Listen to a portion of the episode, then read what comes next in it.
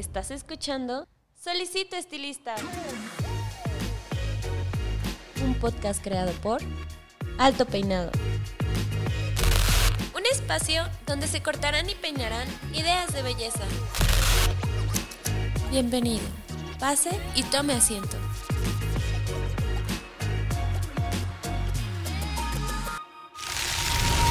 Este episodio es patrocinado por Cold Brush, la nueva herramienta de Babyliss Pro para obtener un cabello saludable. Cold Brush hidrata, suaviza y mejora la condición del cabello.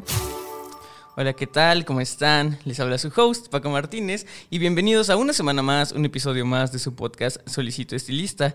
Eh, este ya es nuestro tercer episodio dentro de la segunda temporada, pero bien, ya saben que les va a estar apareciendo como el episodio número 40, lo cual es eh, un número que me vuela porque si lo piensas, son 40 semanas que estamos este, pues, trabajando, ya casi llegamos a las 52, que sería un año, un año con ustedes, y pues me emociona mucho ver el progreso que hemos tenido, ver que a ustedes les ha encantado, la retroalimentación que nos dan, y, y pues como siempre, ver que que, nos están escuchando y que le están disfrutando.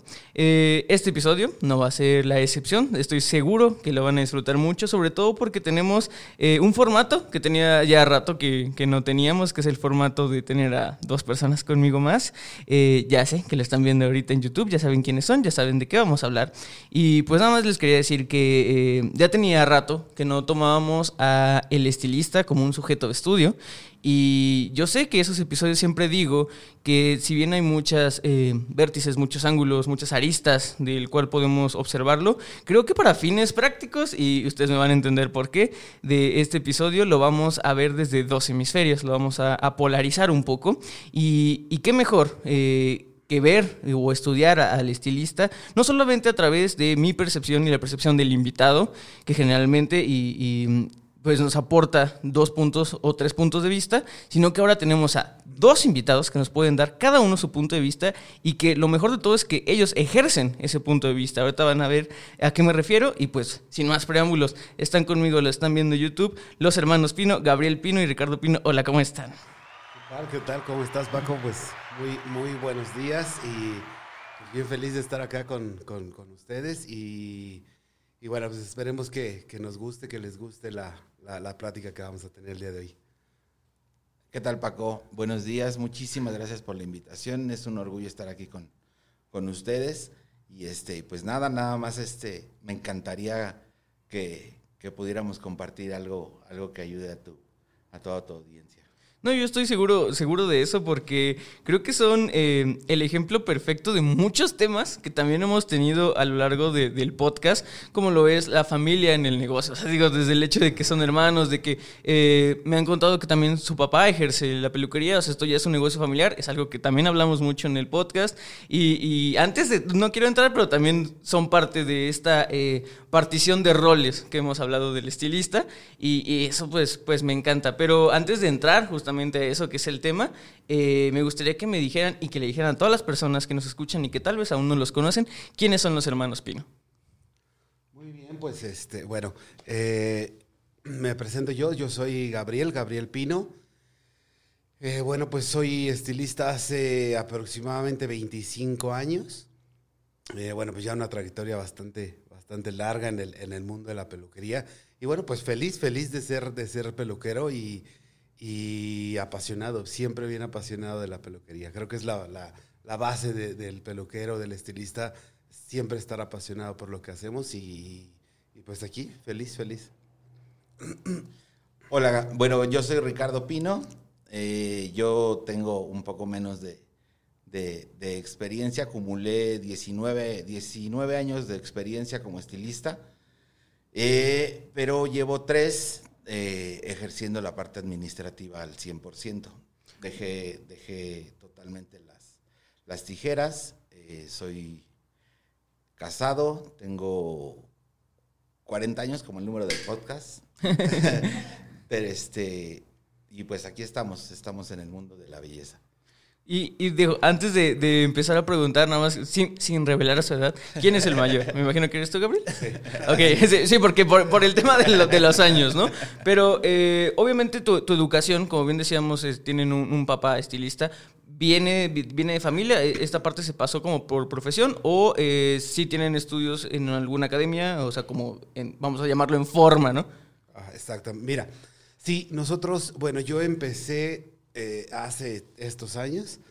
eh, siendo eh, aquí algo importante, yo, yo nunca pensé ser estilista, aunque siempre estuve en las, en las peluquerías, ¿no? Siempre estuve en, en, los salones de mi papá y, y pues era como, como jugar. Eh, yo jugaba en los salones de, de, de, mi papá y estaba todo el tiempo en la peluquería. Siempre tuve que ver con la peluquería, aunque yo no quería ser estilista, ¿sabes? Uh -huh. eh, a un principio era como, yo quería ser chef, y era mi, mi máxima, mi máxima de vida era ser chef. Y, y bueno, en esos, en esos años, eh, me acuerdo que cuando to tocó eh, tomar la decisión, eh, mi papá me llevaba a las escuelas y todas las escuelas, o la gran mayoría de escuelas, había, la carrera era de hotelería, no de uh -huh. gastronomía. Uh -huh. Entonces, solo había una sola escuela de gastronomía en esos años y, y no era posible, ¿no? Para, para mis papás, para mí, no era posible ir a, a, esa, a esa escuela. Entonces mi papá un día, pues, oye, ¿por qué no vas a la, a la, escuela donde yo estudié? A lo mejor algo pasa, a lo mejor te gusta y, y bueno, pues a ver, pues vamos a ver qué pasa. Era, era, fue un tema de, de a ver qué pasa, ¿no? Uh -huh. Y bueno, cuando, cuando llego a, la escuela, pues todo el mundo conocía a mi papá y eso fue como, como impactante para mí porque, porque los maestros, los directores, toda la gente conocía a mi papá y bueno, pues caí, caí súper en blandito, ¿sabes? Eh. Fue como como todo mundo me, me, me, ayudaba, tanto profesores como, direct, como directores, todo el mundo me ayudaba en la escuela, ¿no? Y este uh -huh. es el Internacional de la Belleza, uh -huh. este, de hace, de hace muchos uh -huh. años. Y bueno, ahí, ahí inicié, inicié ahí, algunos de los alumnos de mi papá o, o gente que empezó con mi papá eran maestros en ese momento ahí. Entonces, pues era como, como agradecerle a mi papá muchas cosas, ¿sabes? Y, sí. y, y lo agradecían conmigo y pues me ayudaron muchísimo. Tuve muchos maestros increíbles que, que me ayudaron. Y ahí fue donde me di cuenta que, que, que, nací para esto, ¿sabes? Porque se me hizo muy fácil porque empecé a, empecé a, a, a aprender todo muy sencillo. Realmente era muy fácil aprender para mí. Uh -huh. Y me fue muy bien. En el tiempo de escuela me fue muy bien, pero pues solo estudié un año. Y de ahí pues ya vámonos. Mi papá me llevó a sus salones. Eh, trabajé con él mucho tiempo y a él me siguió enseñando, ¿sabes? Pero ya dentro de la peluquería. Ya, ya había tenido las bases de, de escuela uh -huh. y ya me fui con él a, a algunos años a trabajar. ¿Y, y entonces fue realmente un gusto adquirido? ¿Fue tu mismo caso, Ricardo? Efectivamente, sí. Sí, sí, sí. Yo no tenía claro que iba, que iba a ser estilista, la verdad, desde, desde chico. Pero, pero cuando llegó el momento de decidir qué hacer en la vida, pues sí, sí, mi primera opción fue estilista. Mi hermano ya trabajaba. Okay. Entonces dije, bueno, pues creo que, creo que de aquí soy y, y voy a empezar. Platiqué con mi papá y, y igual las, las, bases que él quería de, de, escuela era para que nos convenciéramos de que sí, sí era el camino correcto. Entonces ya me llevó a una escuela, estaba en Insurgentes, eh, la COFIUR de México, uh -huh. Que también conocían a mi papá, ¿no? Entonces, para mí agarrar las tijeras era era como muy fácil uh -huh. en cuestión de yo veía a otros alumnos que, que pues no sé, con los dedos les, les complicaba. ¿no? Batallaban. Y para mí era muy sencillo, pero no sabía cortar. Okay. Entonces yo me acuerdo que le decía a la, a la maestra, a la maestra Tere, que le agradezco muchísimo, en paz descanse, eh, le decía, pero, pero enséñame a cortar. Me decía, ay, tú ya sabes, no te hagas. como, como conocían a mi papá. Entonces decían, ay, tú ya sabes, no te hagas. No, de verdad que no sé, o sea, no, no, sí veo todo el tiempo, pero, ay, tú ya sabes, a ver, agarra la tijera, ay, claro que ya, ya sabes, a ver. Y, y, yo no tenía, no tenía la técnica, ¿no? Pero, pero bueno, este, pues esa, esa fue la, el, el inicio, y ya después, eh, digamos que la, la, parte que hizo mi papá con, con Gabriel, con mi hermano, uh -huh. eh, Gabriela hizo conmigo, o sea, de, ya, trabajé un poco más con él, eh, me fui a trabajar a muchos salones y hasta que él me, invitó al salón donde trabajaba cuando vio que ya tenía las, las tablas que necesitaba para empezar a trabajar. Sí, digo, tomaba, tomaba y preguntaba eso al principio porque creo que en México y por la cantidad de invitados que he tenido de, y de otros países, creo que sí sigue siendo un... Eh, la peluquería, el, estilismo, sí sigue siendo muy eh, empírico, vamos a llamarlo, ¿no? Sí sigue siendo este método de, de, profesión antigua que se pasaba y se heredaba el conocimiento, ¿no? Eh, y digo, tiene que ver muchos factores, también mucha gente no tiene tal vez los recursos para tener una educación estructurada, pero pues qué bueno que aún pudieron tener eh, eh, o por ser curtidos por su, por su papá que tiene muchos años de experiencia, también optaron por tener una educación, este, pues, insisto, entre comillas, estructurada, ¿no? Eh, porque también no quita que las personas que la, aprenden de manera heredada, pues, una educación bien, ¿no? Pero bueno, eh, eso se me hace bastante interesante. También se me hace bastante interesante que ambos, y yo siempre bueno, en tu caso no, Ricardo, pero por ejemplo en tu caso sí, Gabriel, ya hemos tenido invitados que son segunda línea, tercera generación. Por ejemplo, yo en mi caso soy tercera generación por parte de, Alto Peinado. Y, sí es cierto, o sea, este tema de que tal vez al principio rechazas lo de tu familia, pues pasa, o sea, pasa. Ya hemos tenido otros invitados que también me dicen, no, yo al principio no me veía aquí y de repente por alguna extraña razón te jala, ¿no? Y resulta ser que sí te gusta. O sea, yo realmente jamás me vi... Eh, envuelto en, en, la comunicación del estilismo y pues aquí estoy haciendo un podcast, ¿no? Y pues sí me gusta y me gusta estar con ustedes, podcast escucha. Eh, entonces, ya tenemos la formación, ya tenemos que su papá los empezó a curtir. ¿En qué momento deciden ustedes? Porque bien pudieron haber, como muchas otras familias, ¿sabes qué? Yo hago mi salón y lo llamo Gabriel Pino. Yo me, eh, me, llevo mi salón y yo lo llamo Ricardo Pino. ¿En qué momento dijeron, ¿sabes qué? Vamos a hacer una mancuerna. Y creo, eh, me atrevo a decir, que al principio tal vez no fue tanto como la parte del negocio, porque me decía Ricardo que escogiste la administración o ser administrador hasta después. Entonces, ¿cómo fue que empezaron a hacer esa mancuerna? Mira, creo que, creo que es, importante mencionar que, tuvimos una, una educación, bueno, una trayectoria ya, después de todos estos años de haber empezado de trabajar con papá, cuando, cuando mi papá me, suelta, digamos, y, me manda allá, sabes que ya debes trabajar en algunos salones, pues también pisé algunos salones eh, que eran muy importantes en ese momento. Eh, eh, como Prestigio, por ejemplo, en Plaza Loreto, que era eh, en, ese, en esos años era un gran salón. Este, y, de ahí voy el, doy el salto a My Style, que bueno, es una es gran parte de nuestra historia. Creo que sí lo ponemos como, como un parteaguas en nuestra vida de la, de la peluquería, porque pues bueno, nos, nos, hicimos, nos hicimos realmente, nacimos eh, eh, ahí como, ya como, como solos nosotros, ¿sabes? Como, como estilistas yo como estilista ahí, ahí me, considero que aprendí pues la gran mayoría de lo que sé. Eh, ellos como en específico Marta Campos, Héctor Campos, esta gente que, eran los dueños en ese momento de ese, de ese salón, pues nos, enviaban a estudiar mucho, este, tenían una, eh, una capacidad para hacerte aprender y para comprometerte a, entregarte y a, y aprender que, bueno, creo que es súper importante mencionar que ahí, ahí nos, nos formamos y, pudimos viajar muchísimo durante nuestra estancia en MyStyle, ¿no? Eh, estuve yo 15 años, 15 años trabajando antes de decidirnos eh, nosotros, ¿sabes? Desde, Antes de la pregunta, digamos, fue, fueron 15 años de trayectoria ahí con, con ellos y bueno, pues ¿Qué hacía ahí? Eh, eh, en algún momento, cinco años de la vida de, de, de, My Style, lo que hice fue pues aprender, ¿no? Darme, hacerme tablas, foguearme en el mundo de la peluquería. Eh, después tuve la oportunidad de viajar, empecé a viajar con ellos, o ellos me mandaban a viajar a los cursos de, de las marcas, este, empecé a viajar y bueno, pues se abrió el panorama, ¿no? Fue, fue interesantísimo ver cómo gracias a, una capacitación en algún otro lugar, en algún otro país, pues te abre, te abre tanto el panorama y, se abre, y se hace infinito las ganas de aprender y las ganas de querer ser diferente o ser más, ¿no? y, bueno, pues ahí viajé durante 10 años, imagínate. Eh, el, papel que yo, que yo hacía en, en MyStyle era eh, tomar las capacitaciones y venir al salón y compartirlas, ¿sabes? Con todo el equipo, que era un equipo bastante grande, ¿no? Éramos mínimo 40 personas en ese salón. Ok.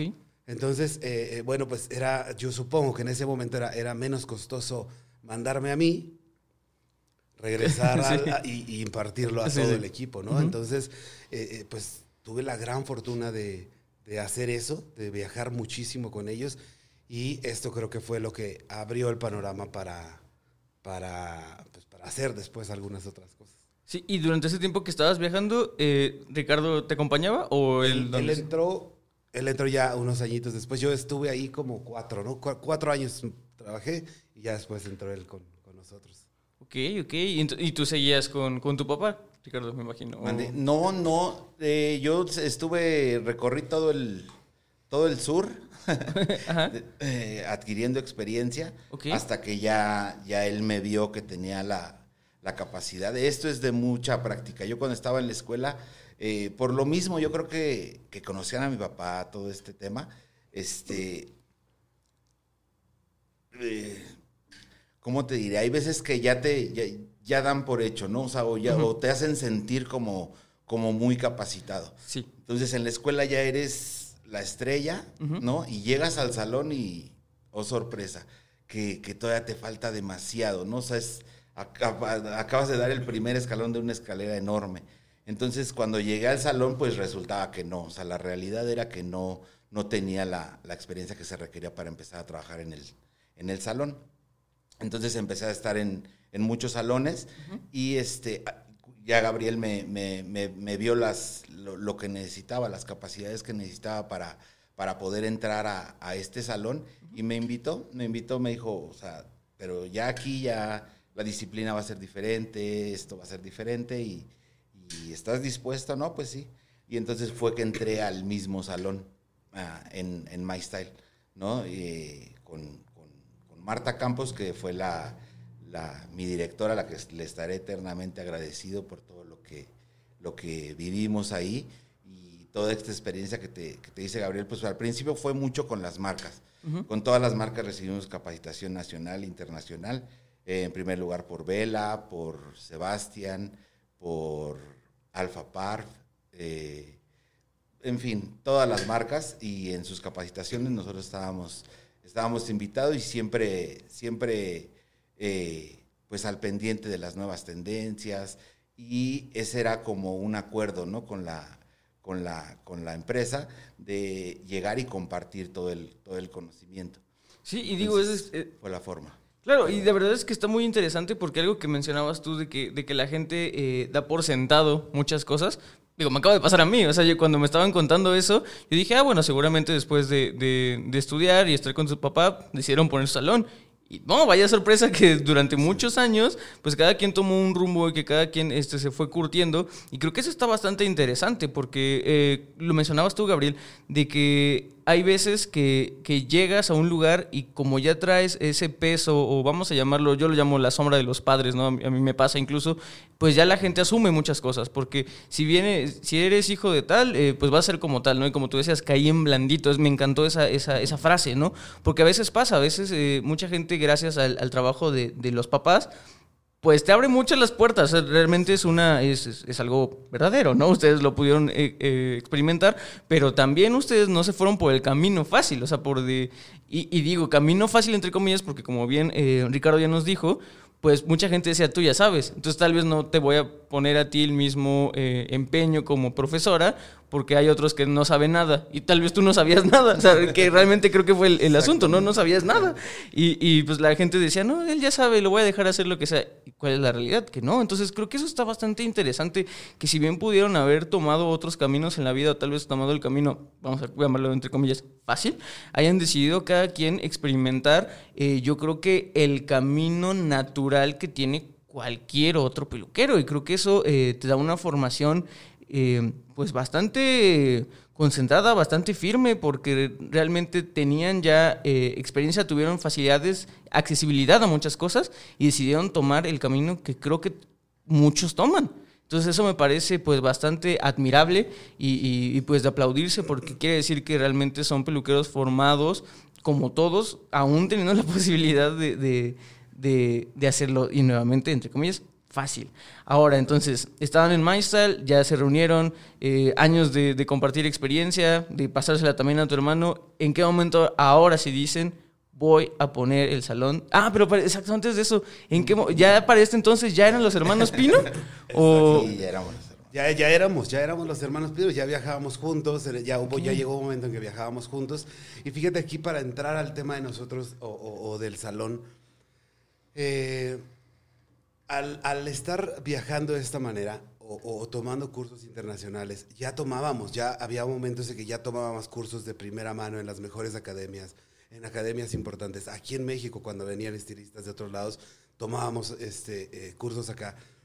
No sé, aquí eh, en hace, hace algunos años, pues bueno, eh, eh, Belver, este, algunas otras academias eran importantes acá en México también y ya empezaban a, a- a tener fuerza en el mundo de la peluquería y, y también tomábamos cursos acá. Esto creo que hizo una... eh, eh, te hace como estilista necesitar más, ¿sabes? Cuando entre más te capacitas, pues más vas sabiendo y, y- y más vas necesitando también, ¿sabes? Y ahí fue cuando decidimos entrar al mundo de, de- del- de concursos, de plataformas, de entrar al mundo de la peluquería, otro mundo de la peluquería, ¿sabes? Que, que no solo era cortarle al cliente, que no solo era estar dentro del salón, sino que te exige uno, uno mismo se exige, ¿sabes? Como que te, te da esa, esas ganas de hacer algo más creativo, hacer algo que no haces eh, eh, eh, dentro del salón, eh, que, puede, que puede a lo mejor estar en una portada, que puede estar en algún lugar que alguien más lo vea, ¿sabes? En ese momento no había tantas redes, entonces pues luchabas porque algo se viera en la revista y que estuviera el top peinado era lo máximo que, que un trabajo pudiera estar en alguna revista, era, era bien bonito. Y ahí entramos al mundo de, de, de la, de los concursos y todo esto. Y bueno, en, en, pues los dos participamos, pero en mi caso gané un Trend este, participamos con Alpha Parf, participamos con L'Oreal, participamos con Sebastián, estábamos participando en todos lados, ¿sabes? Queríamos hacer y queríamos que el mundo nos reconociera. Realmente es, es- es algo que, que se siente en ese momento. Y bueno, tuve la oportunidad de, de representar a México en Alemania. Este, eh, que no me fue muy bien, realmente en esa ocasión no me fue muy bien, como primera, como primera vez no me fue muy bien, pero bueno, ahí entramos al mundo, al mundo de, otro mundo de la peluquería, ¿no? Sí. Creo que también Ricardo entró también en, en ese, en ese mundo. Y al momento de concursar, ¿concursaba cada quien por su lado o concursaban como equipo? No, cada, quien, cada, Cada quien. quien por su lado. Ok, ok. Pero obviamente en las mismas categorías, y, en todo, ¿o sí? A- en ese momento había como varias Ah, ok. categorías, había color o había corte o había look total. Y bueno, pues ahí entrábamos, ahí le, le dábamos a todo y participábamos en todos lados, ¿sabes? Sí, porque a veces está interesante también que en la misma categoría, pues al final de cuentas, eh, ya cada quien conocía el- la técnica, me imagino que pues, conociendo cuáles son sus ideas, cuáles son todos estos, hubiera sido una competencia pues interesante, ¿no? Porque al final de cuentas iban a hacer competencia y al final de cuentas ya conocían por lo menos a uno de sus eh, contrincantes, ¿no? Por decirlas de esa manera, ya sabías perfectamente qué es lo que podías sacar por ahí. Eh, entonces empezaron en, en los concursos y yo creo que de ahí, podrán decir que de ahí se hizo la fama de los hermanos Pino. Sí, yo creo que sí. Sí, yo creo que ahí, ahí empezamos a, a ser como, como un poco más conocidos y, y, bueno, pues de este lugar donde veníamos, ¿no? Que era, llegó a tener el primer lugar en ventas, por ejemplo, a nivel Latinoamérica, el, el salón como tal, ¿no? Y, y bueno, siempre lo, lo reconocían como un gran salón. Era, habíamos, habíamos mucha gente, habíamos muchos estilistas súper apasionados. Todos éramos muy apasionados ahí. Entonces, eh, participábamos, concursábamos, este, llegábamos a las metas. Era, era una, una, era muy bonito estar, vivir, eh, vivir esos años ahí en ese salón fue espectacular. Sí, ¿no? Y aparte, eh, les, les confieso algo, y a, todos este, los podcasts escucha, creo que yo no dejo de sorprenderme, porque aparte yo les comentaba a los podcasts escucha al principio que íbamos a, a hacerlo polarizado, y creo que ustedes me han dado todas las aristas que se me pueden imaginar en, en- en un estilista, porque han pasado por todo. Han pasado por el estudiante, por el, el, el, este el colaborador, han pasado por ahora, me están contando su etapa de, de, los concursos. Y yo creo que ahorita ya vamos ahora sí a la etapa, a la etapa del salón, que era lo que yo quería llegar. Y pues miren, o sea, eh, le- les mentí a los podcasts, escucha, porque terminamos viendo muchísimas aristas más. Entonces, ahora, ahora sí, para, para el tema de, de la polarización entre el, el estilista que se dedica a esto y a la administración, eh, ¿cómo empieza ahora sí? ¿Cuál es el momento en que se reúnen y dicen, ¿saben qué? Estaría chido poner un salón. Ya tenemos toda esa trayectoria, ya tenemos, la gente nos conoce. ¿En qué momento deciden decir, ¿sabes qué? Toca un salón propio. Eh, bueno, en este salón donde, donde estábamos, este, surgieron cambios, cambios, desafortunadamente, desafortunadamente, este, este proyecto de, de, hacer salón, de, yo lo tenía, yo lo tenía muy platicado con, con, la, con la dueña de, de, ese salón y desafortunadamente no lo pudimos hacer. Entonces eh, se cambiaron cosas administrativas, eh, nada que ver con el trabajo, nada que ver con, con, con nada.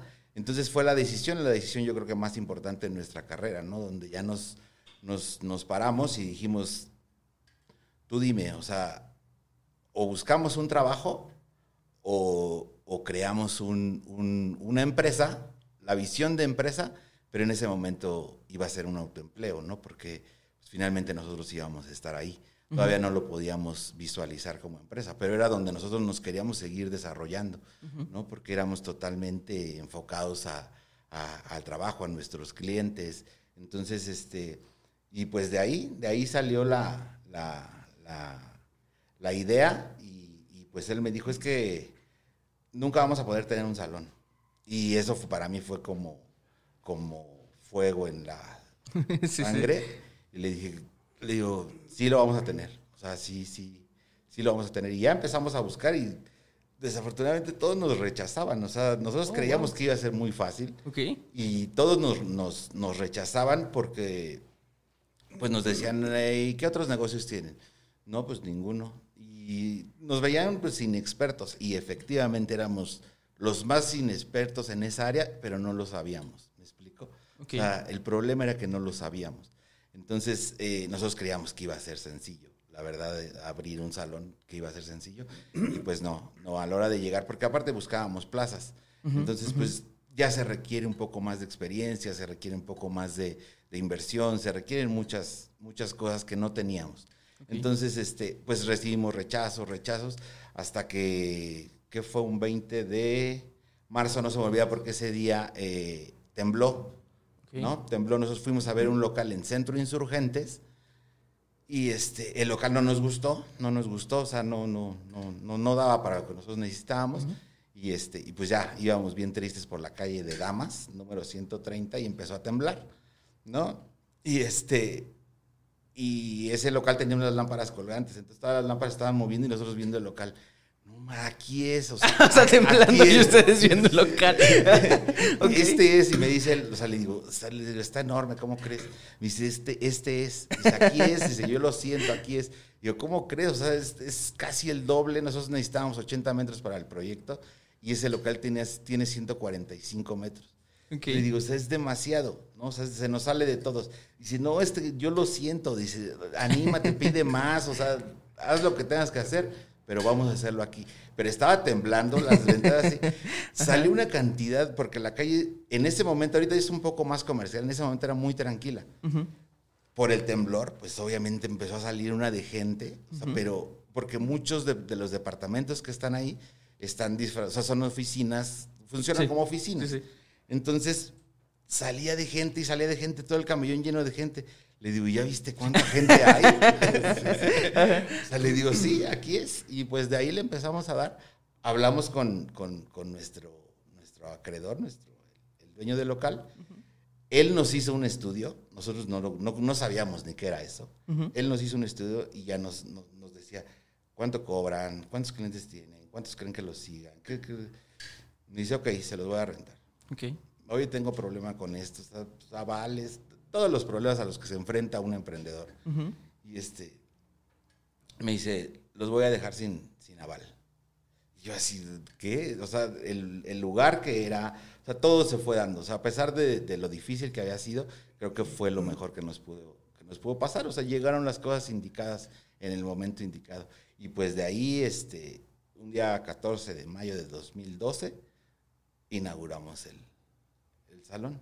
Aparte, la historia creo que es única, creo que es, es una súper historia. O sea, nunca dejen de contar esa historia porque creo que es casi casi señal divina, ¿no? Aparte me encanta el de yo lo siento, ¿no? Lo que estás sintiendo es el piso moverse, ¿no? O sea, Exactamente. no, de verdad, maravillosa historia. Y aparte, eh, digo, 2012, y me decías que eh, me parece muy curioso eso que mencionabas de que te veían inexperto. Eh, si quieren revelarse ahí sí la pueden revelar, pero en más o menos como cuántos años tenían por, ese, por esas fechas. ¿Estaban en sus 30 o 30, 20 30 y- slates? 31, 32. Y, y creo que eso tiene mucho que ver porque, eh, como ustedes dicen, creo que mucha gente piensa que es fácil poner un local, ¿no? Eh, pero ya cuando te quieres decir, vamos a llamarlo, y de verdad, entre súper comillas, las grandes ligas, eh, como lo es una, una, una plaza, pues sí ven que los, los requerimientos son pesados y chonchos y que aún, eh, aún yo, yo pensaría que si me decían, bueno, es que lo intentamos pedir a los 22, 24, 25, pues a lo mejor sí los veían chavitos, ¿no? Pero ya, eh, pues ver a un adulto que ya trae otra hasta mentalidad, digo, esto no es, no es este, no es una mentira ni secreto a nadie, o incluso cuando tú rentas un carro, eh, si lo rentas antes de los 25, te van a cobrar más porque es muy probable, estadísticamente, que hagas alguna tontería, porque eres joven, ¿no? Entonces, yo creo que, insisto, o sea, ya verlos eh, como adultos, sabiendo que son personas maduras con eh, metas, todo eso, pues se me hace todavía interesante que, que muchos, en muchos lugares, le- muchos lugares les hayan cerrado la puerta. O sea, creo que eh, eso habla también de que eh, como cliente final, y eso lo estoy arrojando, arrojando así, eh, si ves que un salón está en plaza, pues tienes que saber que mínimo tiene una cierta garantía de que trae algo de calidad. Con eso no quiero decir que si no estás en plaza no tienes calidad, no, simplemente digo que visiblemente es una plusvalía como cliente final o si es usted una persona que quiere poner un local, puede saber que eh, en el imaginario público, con todo esto, si estás en una plaza, pues puede ser que tengas o puedas ofrecer un poquito más de calidad, ¿no? Pero entonces, vamos a volver con el eh, salón enviado por el temblor, ¿no? exactamente. Eh, comienzan, es un salón más grande de lo que tal vez este, ustedes querían o estaban pensando. Eh, ¿Cómo fue el primer año? Y quiero decir el primer año porque muchas, muchas personas dicen que el primer año es el más difícil. Entonces me gustaría saber en específico cómo fue el primer año. Fíjate que, por ejemplo, yo me acuerdo una, una anécdota padrísima que veníamos muy poquita gente, ¿sabes? O sea, éramos, éramos nosotros dos. eh, estaba un asistente que tenía en ese momento.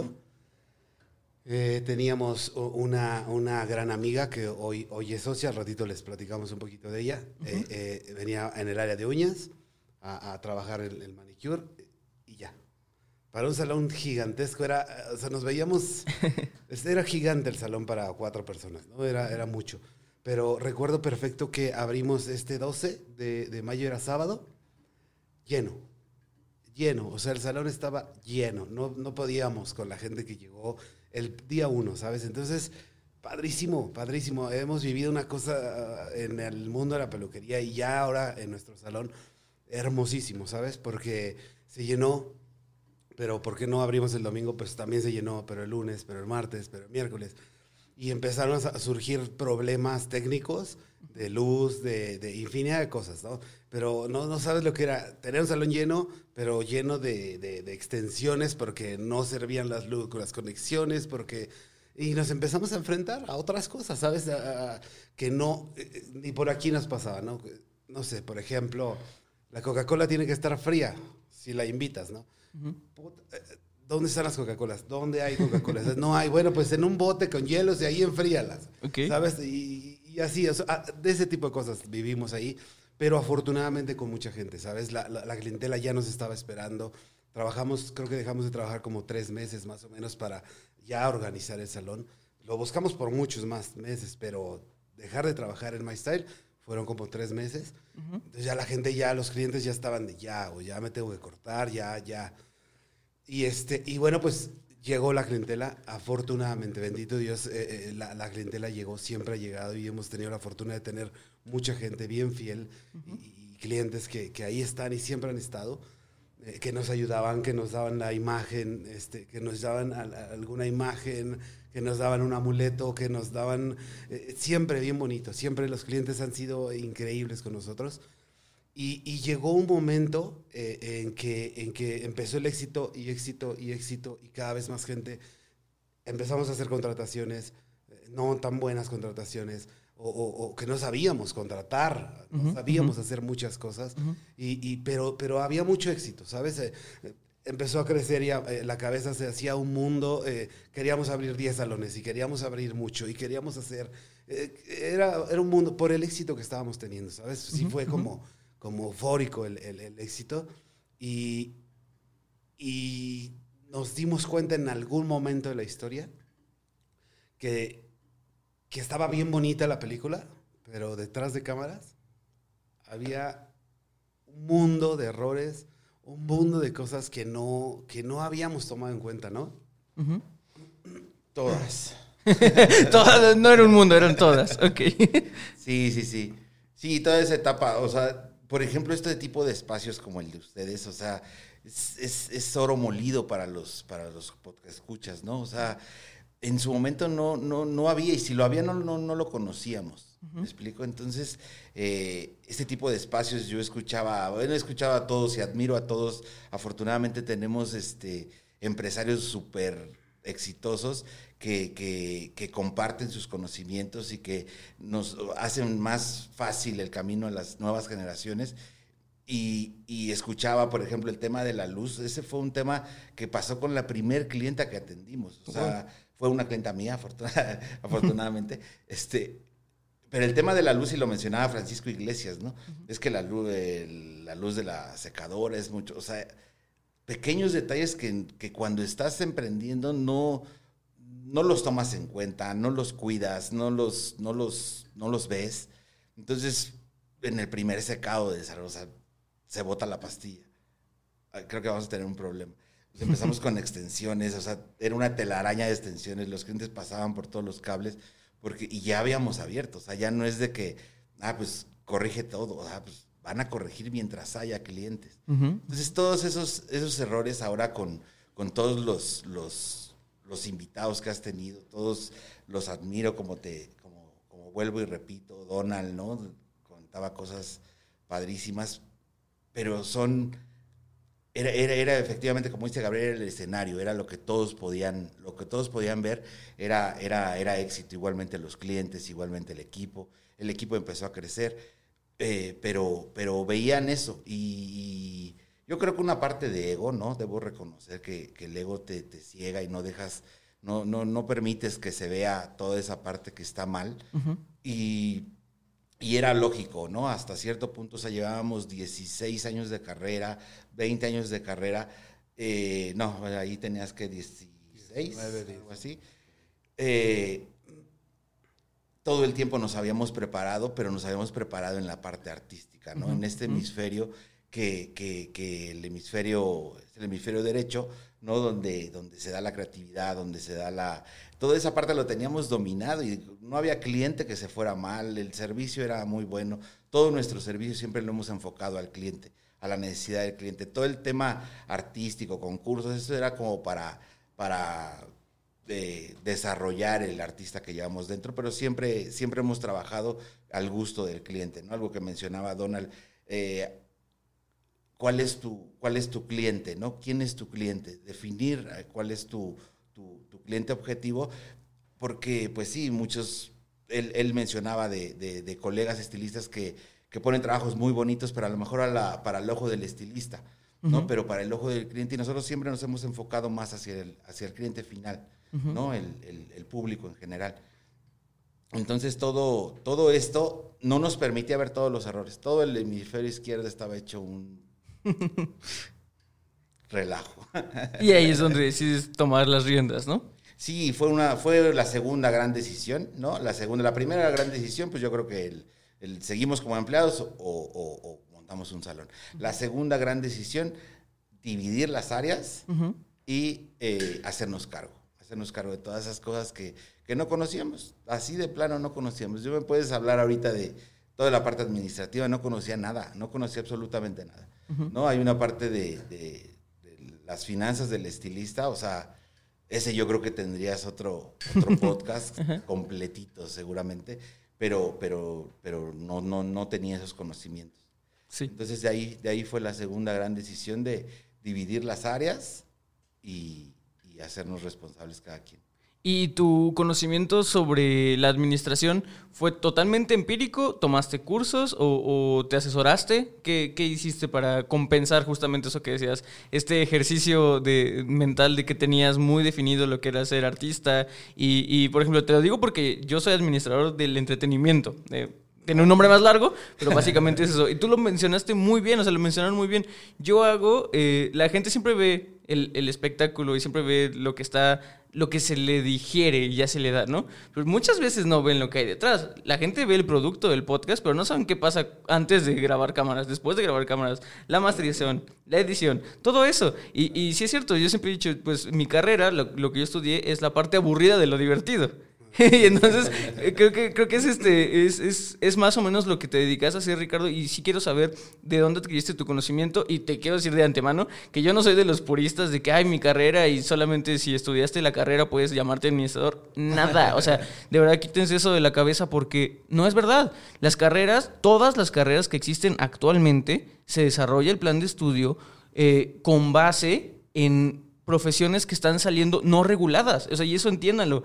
La educación, aunque sea pública, es meramente una transacción y por ganar dinero. O sea, aún sea pública, no, no crean que, que sale de una necesidad. Estaría buenísimo que saliera una necesidad. Y sí lo es, pero la necesidad es realmente generar trabajo y generar economía, ¿no? Eh, pero entonces entiéndanlo, no porque alguien tenga un título quiere decir que está más o menos capacitado. Todas las carreras, todo casi todo, cosas ya muy específicas, no se pueden aprender de otra manera, de manera empírica, como lo es la medicina, ¿no? Y estas carreras que son eternas y que siempre van a ser eternas porque se necesitan un conocimiento previo. Pero muchas de las carreras que vienen, y sobre todo de profesiones, se pueden aprender fácilmente, obviamente con otras técnicas, con algunos errores, con muchas áreas de oportunidad, ya no los llamo errores, pero, eh, pero sí, se pueden aprender así y se pueden ejecutar así. De hecho, eh, mi carrera nace porque en México, aún así, las grandes compañías de teatro, las grandes compañías de conciertos, no estaban reguladas. Las dirigen actualmente y eran dirigidas por personas que tenían mucho dinero para invertir, se llaman productores, pero no sabían realmente administrar nada. Entonces, por eso nací mi carrera. Entonces, eh, quería saber, Ricardo, ¿dónde adquiriste esos conocimientos? Eh, ¿Cómo los aplicaste? Y insisto, no hay nada de malo si me dices, pues simplemente los fui aprendiendo y yo me hice mi método. Al contrario, es de admirarse. Claro. No, sí, bueno, al tomar la, al tomar la decisión de dejar, creo que es una decisión muy, muy, muy complicada y yo afortunadamente la pude tomar porque tenía el apoyo de, de, de, de Gabriel, ¿no?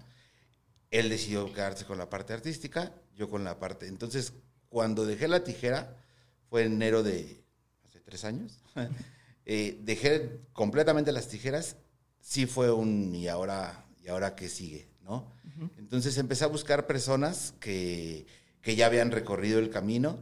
De ahí me surgieron muchísimas dudas, ¿no? Me empezó a surgir eh, la necesidad de más conocimientos y ya empecé, o sea, una de las personas que, que me ha ayudado muchísimo es Arturo Andrade. Uh -huh. Yo creo que lo, lo, lo conocen muy bien. Él, él, con él he tomado pues muchísimos cursos y este y él me ayudó, me, me ayudó mucho a, a, a encontrar el, el, primer camino. Ya después, pues ya me surgieron muchas dudas y eh, mucha de mi formación es con el ITAM. Ok, ¿no? ok. La, la, Excelente. La, la, UNAM dicen que es mucho mejor, pero ahí no me aceptaban. ¿no? en el otro sí pude entrar. Eh, habilidades gerenciales, eh, dirección de negocios, mercadotecnia y es lo que he hecho con, con ellos. Eh, con Arturo Andrade también hicimos un poco de, de, de, superación, no, no, no, no, superación personal me va. Puede ser este, hicimos un, se llama, es un diplomado que se llama Conversaciones para la Prosperidad. Okay. Y nos fuimos, lo mejor fue la graduación, nos fuimos a graduar a, a, a Dubái. Okay. Pero entonces ya todos estos, todos estos temas ya fueron, ya fueron este, administrativos. Okay. Y de ahí me, ha, me, han surgido más y más y más. Y ahorita tengo proyecto de, de, de, seguir estudiando. Voy a acumular los 18 años que tengo de experiencia como estilista, los quiero acumular como administrador. Ahorita apenas llevo tres y, y pues el camino es, es muy largo. No, no, no, no estoy donde quisiera estar, pero estoy en el camino. Sí, claro, ¿no? Y aparte, saber que creo que es este algo muy utópico pensar que donde estamos vamos a estar en 3, 5 años, ¿no? Claro. Porque ¿quién te iba a decir que en algún momento ibas a dejar de ser peluquero? Pues nadie, y de repente ya tres años en mi historia, sí puede ser. O sea, la verdad es que dar por sentado las cosas creo que es un error natural del humano.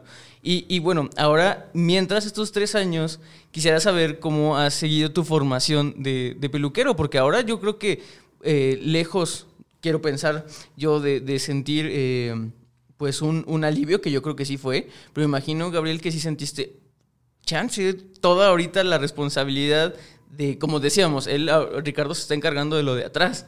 Pero entonces quiere decir que todo lo de adelante ahora recae sobre ti, ¿no? ¿Cómo lo sentiste?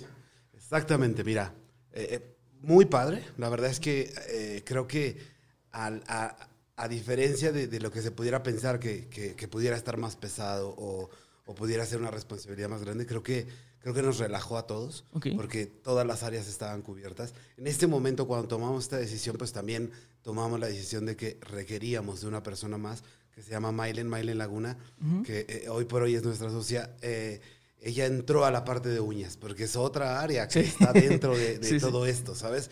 Entonces decíamos, pues bueno, yo tomo la parte de cabello, Mailen toma la parte de uñas y mi hermano la, la administrativa. Y bueno, ¿qué hice? Yo al principio eh, quería hacer algo importante para, para este tema de, de que el, el equipo me siguiera, para ser un ejemplo para, para el equipo, para ya, ya un gran equipo que teníamos, ya, ya era grande el, el equipo y decidí entrar de nuevo a Trend Vision porque era, era la parte, era algo que sabía, ¿sabes? Era algo que sabía hacer y que tenía esa cosquilla de, de volver a hacer porque me fue muy mal, realmente me fue muy mal en, en, en- Alemania. Alemania.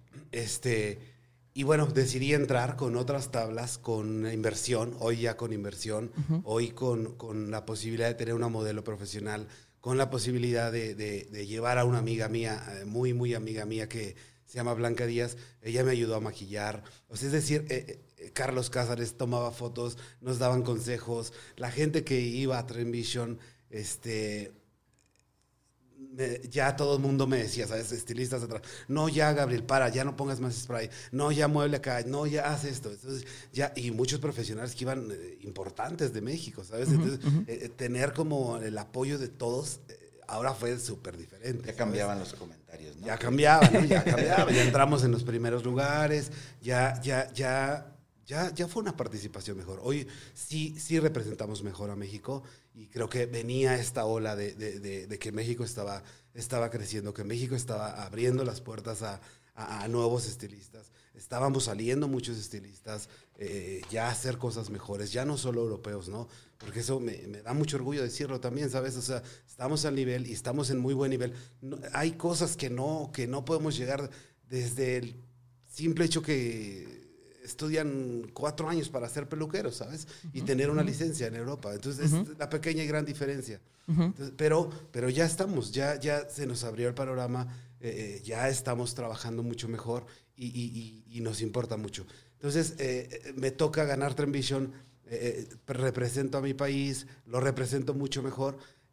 Creo que fue el, la primera cosa que hice como, como director artístico ya de nuestro salón. Este, y mi intención era pues que me siguiera el equipo, ¿sabes? Que me siguiera. Entonces de ahí surgieron cosas como, como muchos del- del- de, los, de, la- de los estilistas del equipo también decidieron participar. Ya no, ya no participaba yo, ¿sabes? Ya, ya era como yo coachaba o yo daba algún consejo y ellos empezaron. Entonces eh, eh, ahí nos dimos cuenta, bueno, lo que yo tomé como decisión o tomamos en equipo como decisión fue que sigan estudiando, que se sigan preparando, dar apoyos para que viajen, dar apoyos para que lo que, lo que recibimos en algún momento, esa es la realidad, ¿no? y, y- y ahora mejorarlo y que ellos también participen y que, y que representen a nuestro país y que representen a nuestro salón y, y que, y que sean... Entonces decidimos dar todo el apoyo posible, todo el apoyo que... y a quien lo pedía también, ¿sabes? Porque gente que no le interesa, tampoco este, no le interesa hacer ese tipo de, de cosas. Pero quien quería en el salón, tenía. Y gracias a eso, pues hemos ganado segundos lugares, ya como grupo, ya como salón, ¿sabes? Hemos ganado segundos lugares, terceros, primeros. eh, en, en todos estos concursos y, y- y es la, la parte, y así nos vamos, ¿sabes? Área de manicure, área de manos y área de cabello, nos hemos ido como muy de la mano, es como muy parecido a lo que hemos estado haciendo, pero una, una base fundamental es siempre seguir estudiando, siempre la atención al cliente y siempre llevarlos a, a que vean hacia qué área quieren estar, ¿sabes? Porque el tema de, de ser artista es una completamente diferente a estar en el salón. Sí. A, a hacer, a impartir cursos, a impartir, que es súper respetable todos los que se dedican a, a- a eso en específico, porque creo que es una área de la, de la, de la peluquería, pero eh, nosotros siempre hemos sido como más, nos encanta hacer eso, a mí en lo personal me encanta hacer eso, pero siempre estoy como más enfocado a la atención al cliente y dentro de nuestro salón, ¿no? Y atendiendo a, las clientes. Pero así fue, así fue como, como, como hemos llevado el área de, de cabello estos últimos tres años. Sí, y, y digo, la verdad es que insisto nuevamente, ¿no? Eh, el tema, y de hecho el tema se va a quedar así, hemisferios de la peluquería, de una vez les digo, ya lo están viendo, obviamente ya lo vieron, pero, pero claro, o sea, insisto, tú mismo lo acabas de mencionar, Gabriel, o sea, dentro, aún ya estando en este, vamos a llamarlo, en esta área de paz que ya encontraron, que ya tienen todos eh, los roles que debería haber en una, en una estética cubiertos, eh, aún así, eh, tú bien, Gabriel, te puedes poner la careta de voy a ser concursante y voy a ver por el área artística y voy a ver por el área creativa, pero también tienes bien definido tu rol, eh, yo lo llamo de servicio, porque realmente yo siempre lo he dicho, es una experiencia, venden, se vende experiencia y servicios dentro de una, de una peluquería, ¿no? Entonces, eh, y también está muy padre que también te puedas poner esa careta de voy a, voy a tener servicio a clientes y voy a ser eh, la persona que esté arriba de una tarima y todo el mundo le va a aplaudir, ¿no? Y mientras tanto también, Ricardo, pues me imagino que también entra el área administrativa dentro de toda la logística, que es este llevar a Gabriela a, los, a las competencias, ¿no? Claro, o sea, todo esto va de la mano y, y me encanta. Y también eh, tengo entendido que tienen tres salones. Sí. ¿Estos tres salones llegaron ya cuando encontraron esta área de paz o llegaron antes? Fue en ese tema que te digo de... Ah, éxito, o sea- De hacer, hacer, hacer, hacer y hacer a lo loco más bien y no estructurar. Y por Pero fortuna, digo, se quedaron. Ahí los vamos estructurando hoy, hoy por hoy.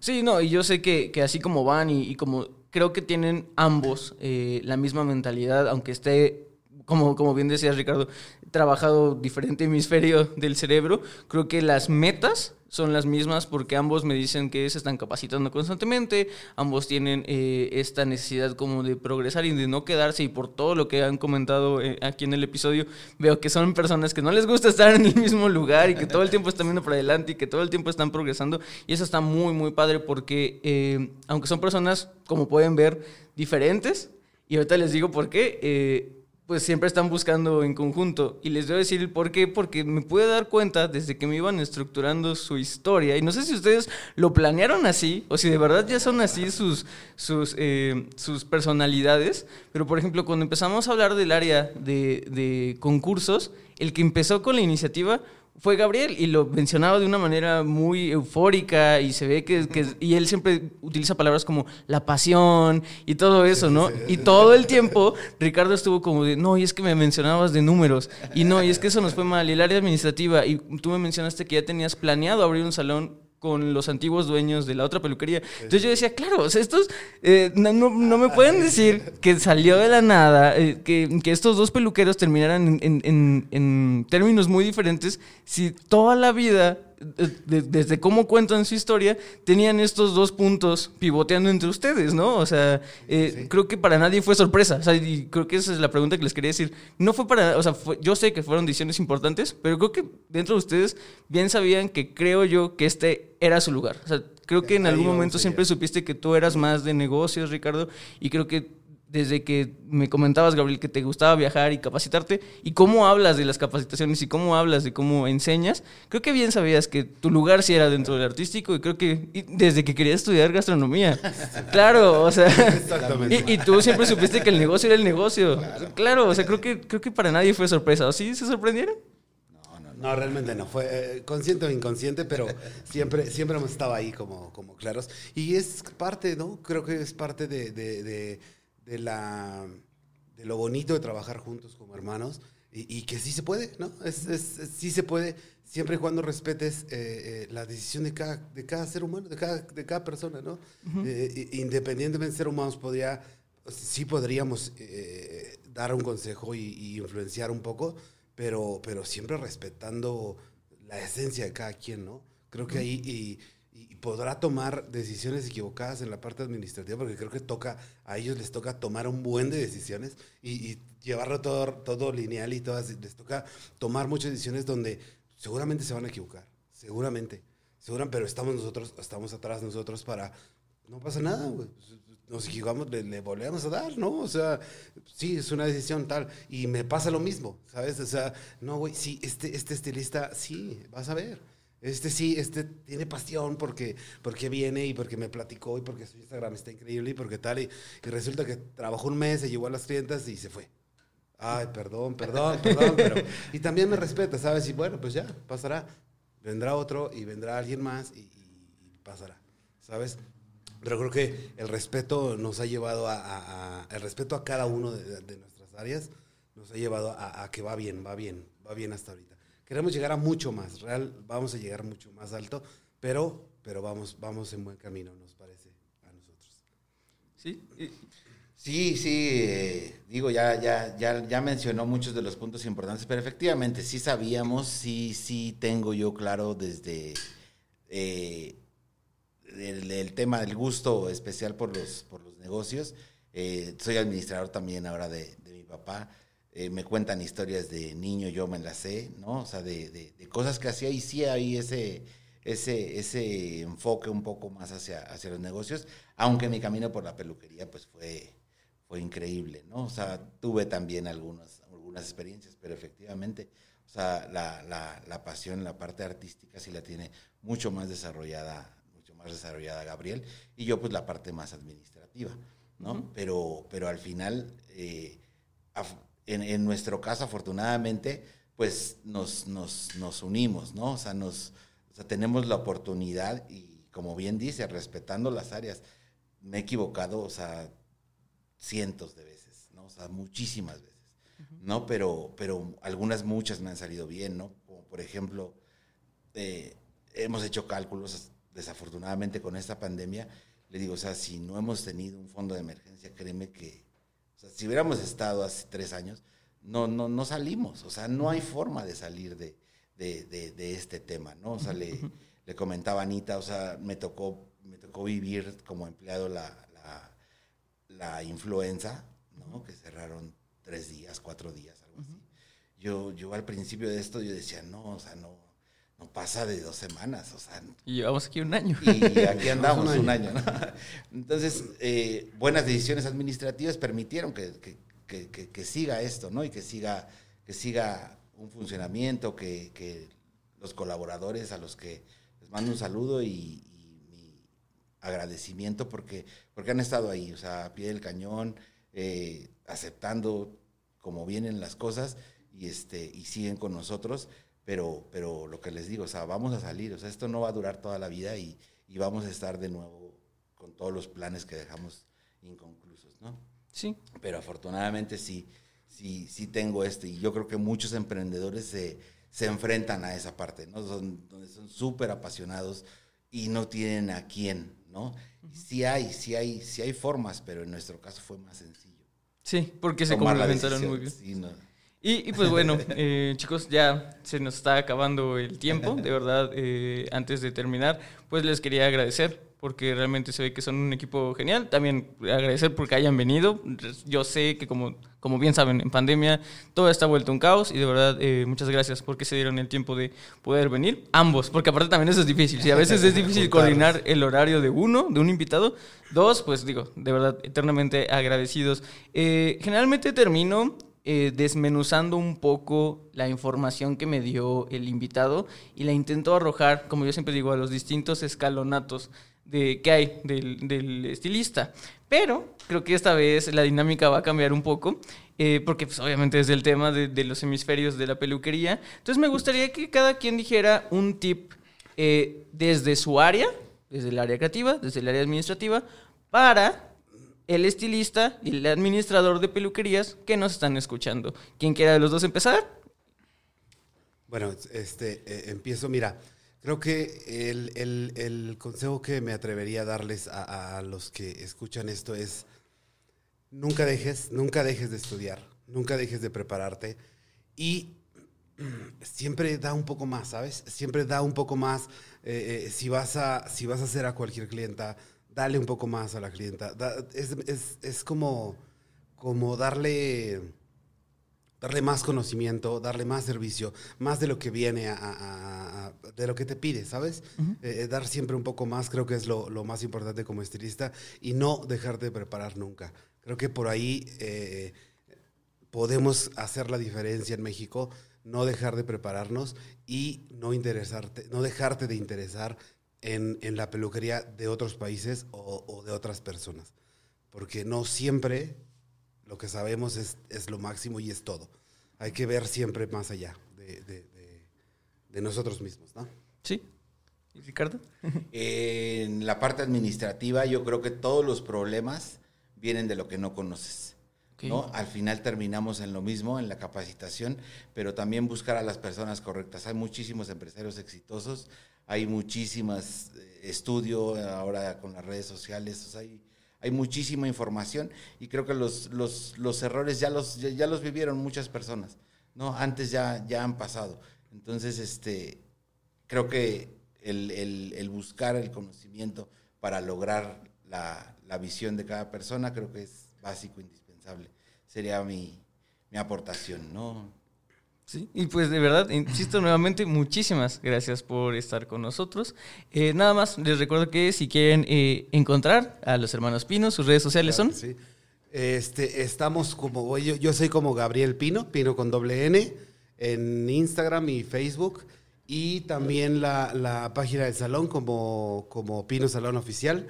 Pues ojalá que nos sigan, ojalá que les guste el podcast. Y de verdad, muchísimas gracias. Gracias, Paco. Gracias, Ana María. Este, pues es, es un placer verdaderamente estar, estar acá y, y que alguien te escuche es bien bonito. La verdad es que nosotros lo hicimos con mucha, con mucha dedicación y con mucha pasión para, para ustedes y para, para la gente que nos escucha porque pues es bien agradable, es bien agradable. Muchas gracias. Muchas gracias. Eh, bueno, mis redes sociales igual de- del Salón Pino. Salón Pino es con doble N en todas las redes sociales. Eh, y pues nada, agradecer y agradecer la invitación.